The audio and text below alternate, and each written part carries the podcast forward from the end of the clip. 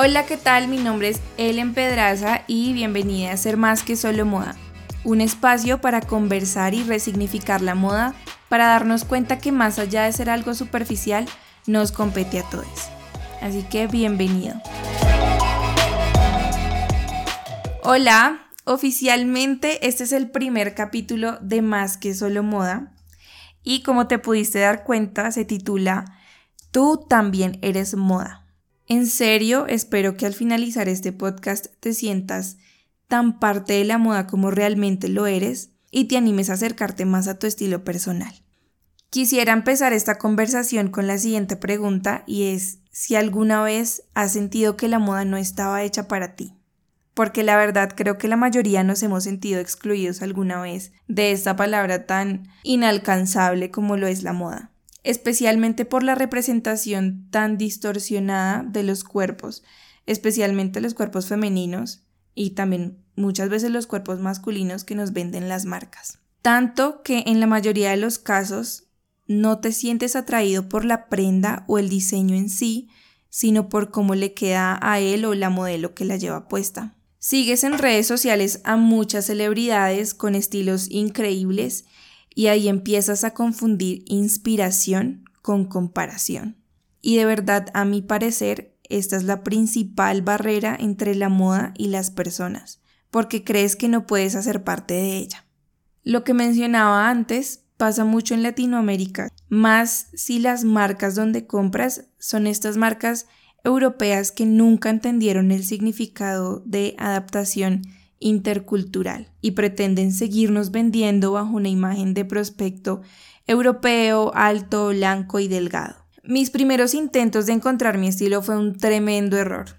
Lo que hacía era que iba a la tienda, miraba lo que el maniquí tenía puesto y ese mismo outfit era el que me compraba. Muy pocas veces me medía la ropa porque me daba muchísima pereza y obviamente cuando me la ponía con la emoción de tomarme una foto, pues no me veía como yo esperaba. Entonces muy fácilmente las prendas perdían su encanto, las olvidaba y no las volvía a usar.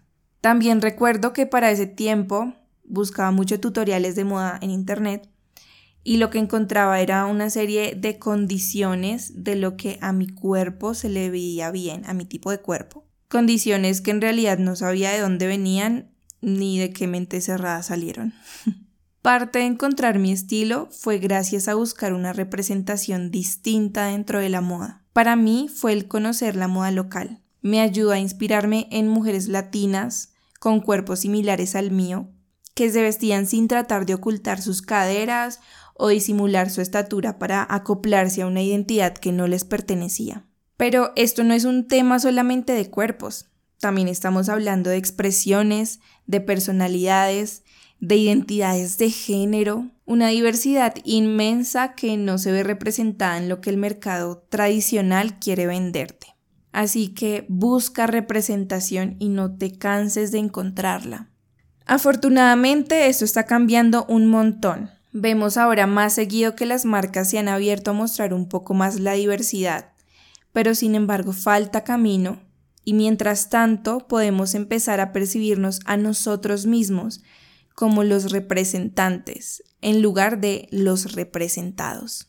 Apropiarnos de nuestra piel, vestirla como se nos antoje, ponernos ese escote que siempre quisimos pero nunca nos animamos porque, según otros, no encajaba en nuestro cuerpo. Pues yo hoy te digo que todo te encaja a la perfección y que no habría un mejor molde que ese cuerpo hermoso en el que habitas. Vestirme para mí todavía sigue siendo un reto de todos los días.